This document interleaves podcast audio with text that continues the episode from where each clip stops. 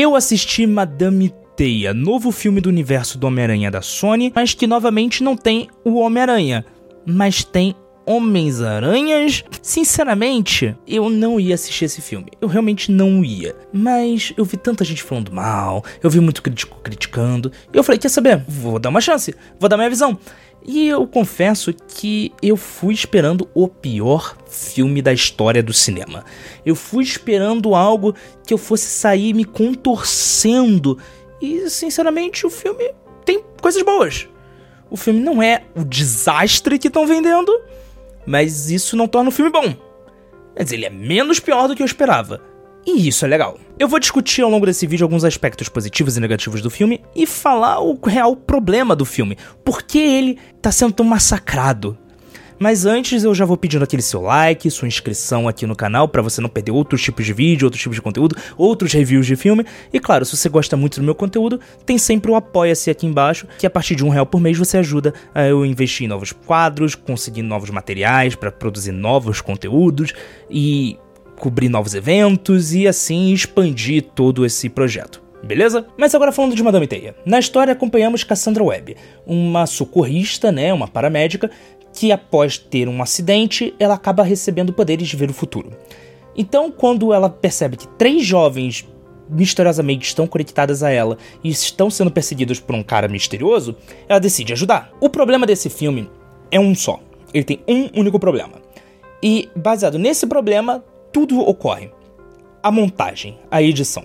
Quando a gente estuda cinema, a gente conhece uma frase que é atribuída ao Alfred Hitchcock que diz o seguinte: quando você quer criar suspense, você mostra pro público, mas você não mostra pro seu personagem.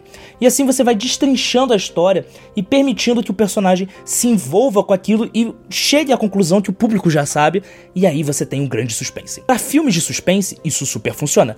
Para esse filme, não. O filme ele inicia mostrando a mãe da protagonista na floresta amazônica, ela interagindo com o que seria e iria se tornar o vilão do filme, vê o nascimento da protagonista, a morte da mãe, e aí o filme começa. O filme começa e na metade do filme, quando todos os eventos estão correndo, nós voltamos para a floresta amazônica e temos praticamente as mesmas cenas, com os mesmos personagens, com as mesmas falas, de novo. Por quê? Se aquela cena original, aquela cena de introdução do filme fosse tirada e o filme começasse já com a Cassandra dirigindo a ambulância lá em alta velocidade em Nova York, lá com o tio Bento, lá o tio do Homem-Aranha que tá nesse filme, tio Bento e dirigindo ali tal, todo, toda acelerep. E aí o filme, ela fosse. Quando ela começa a ter as visões, como ela começa a ver o futuro, ela começa a ter detalhes do, do que tá acontecendo. E aí ela vai para a floresta amazônica em busca do seu passado que ela até então não sabia que tinha. E aí ela descobre tudo. Seria mais orgânico e você não teria um ranço desse filme por te tratar como um idiota. O grande problema desses filmes, principalmente Venom, é, Morbius e esse Madame Peteia, é que ele parte do princípio que o espectador ele não não sabe, nunca assistiu um filme na vida, que ele tá chegando no cinema pela primeira vez, mas ele já te, ao mesmo tempo, ele te taca um bando de informação que só quem leu muito quadrinho lá atrás vai conseguir pescar. Eu, eu peixei muita referência do filme porque eu conheço a Madame Teia desde a animação dos anos 90. Mas pro grande público, não importa. E são informações que são jogadas ao véu só pra dizer: olha, nós lemos os quadrinhos. Estamos seguindo? Não. Vamos pra frente. Vale ressaltar que eu assisti esse filme dublado. Então, baseado na interpretação corporal dos atores, eles estão bem. Em destaque para Sidney Sweeney, que eu assisti esse filme numa sessão dupla no cinema, né? Eu dei uma, aquela famosa maratonada. Eu tinha acabado de assistir Todos Menos Você. Que ela é apresentada como um grande sex symbol, gostosona e caramba, quatro. E aqui ela interpreta uma garota de 16 anos. E ela convence, sabe? Ela tá ali toda fe... meiguinha, bonitinha. É... Ela... Tipo, eu saí de uma sala de cinema, a sessão acabou às 9 horas e às 9h15 começou Madame Teia. Então eu saí de uma sala de cinema em que ela estava super gostosona, olha que mulher linda, set symbol norte-americano, bonitinha, fofinha, estudante do ensino médio, timidazinha.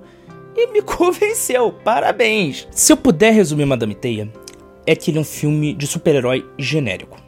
E ele tem um grande problema que ele poderia ser um filme de herói genérico bom se ele não fosse o tempo todo atribuído ao Homem-Aranha. Se fosse um outro personagem, se fosse um personagem concebido do zero para esse filme, um personagem que ninguém nunca leu nos quadrinhos, mas que referenciasse a Madame Teia, eu acharia maravilhoso esse filme. É sério. Mas a partir do momento que você começa o filme com o logo da Marvel lá, em associação a Marvel Studios, que você bota referências ao Homem-Aranha e ao universo do Homem-Aranha, você usa o título de um personagem que é importante para as histórias do Homem-Aranha e dos heróis aracnídeos da Marvel, você dá uma bagagem para ele. Você gera uma expectativa nos fãs mais raiz. Os fãs que não conhecem vão assistir esse filme e podem até achar interessante, mas o fato dele tratar o público como um idiota, o fato dele tentar o tempo todo se justificar, tentar o tempo todo mostrar que é uma coisa nova, uma coisa diferente, mas cometendo os mesmos erros do passado de outros filmes do próprio estúdio, faz eu questionar se isso de fato é um filme ou um caça-níquel. E quando você questiona isso, tudo bem que todo filme tecnicamente é um caça-níquel, mas quando você questiona isso, você se pergunta por que você está assistindo esse filme no cinema. Em dados momentos, o filme ele tinha uma história interessante. Teve uma hora do filme que eu falei, quer saber? Vou desligar aqui. E eu fui assistindo, sem analisar, só assistindo. E o filme ele vem numa crescência legal, ele vem numa história interessante, ele tem soluções interessantes e que ajudam ali na trama. Mas aí ela volta para Amazônia e a partir disso tudo que eles estavam construindo para mostrar que era uma coisa diferente, nova, original, eles tacam no lixo e voltam para os clichês que até então eles estavam indo contra. Na nossa escala, eu dou um talvez se você tiver muita curiosidade de saber como é esse filme, porque tá todo mundo comentando, dê uma chance, mas sinceramente eu aconselho você esperar vir uns cortes aí da, da televisão e assistir em casa no conforto da sua casa. Eu acho que vai ser uma experiência muito melhor que você assistir esse filme no cinema. E temos outras opções hoje em dia no cinema, e o canal aqui tá cheio de opções, que é de vídeos de filmes que estão nesse momento no cinema para você conferir dá uma olhada aqui. Mas Madame Teia, ele é só um grande desperdício. Um desperdício de oportunidade que poderia ser levada para esse filme, que poderia ter deixado o filme bom, mas não ocorre. Eu fico triste com esse filme. Sinceramente, Sony, é, o que me deixa mais irritado é que o filme tem salvação. O filme tem salvação. Ele tem cenas boas, ele tem interpretações boas, ele tem sacadas na história que são muito boas, tem efeitos especiais que não são os melhores, mas que são competentes para o que o filme está se propondo. Mas se tivesse uma pessoa na, na sala de edição, um editor ali olhando aquilo minuciosamente e substituindo algumas cenas de lugar e tirando outras, o filme seria muito melhor. Agora, eu fico. Eu, eu, eu realmente. Eu, eu, eu tô aqui pensando, se não teve nenhum editor para avisar? Sério? Ou o editor avisou e vocês decidiram ignorar o que o editor disse e seguir dessa forma, porque senão o filme ia ficar menor do que vocês esperavam e tem que cobrir custos de investidores. Qual é a opção? Bem, tem dois vídeos aparecendo aqui na sua tela. Críticas, comentários sugestão, deixa aqui embaixo. Se gostou do vídeo, deixa seu joinha. Se não gostou do vídeo, deixa seu 10 joinha. E não se esqueça, seu dinheiro é valioso, seu tempo é precioso e é por isso que eu estou aqui para te ajudar a escolher os melhores filmes para você assistir no seu final de semana, sempre um vídeo de cada vez. Vejo você no próximo vídeo, um forte abraço e tchau!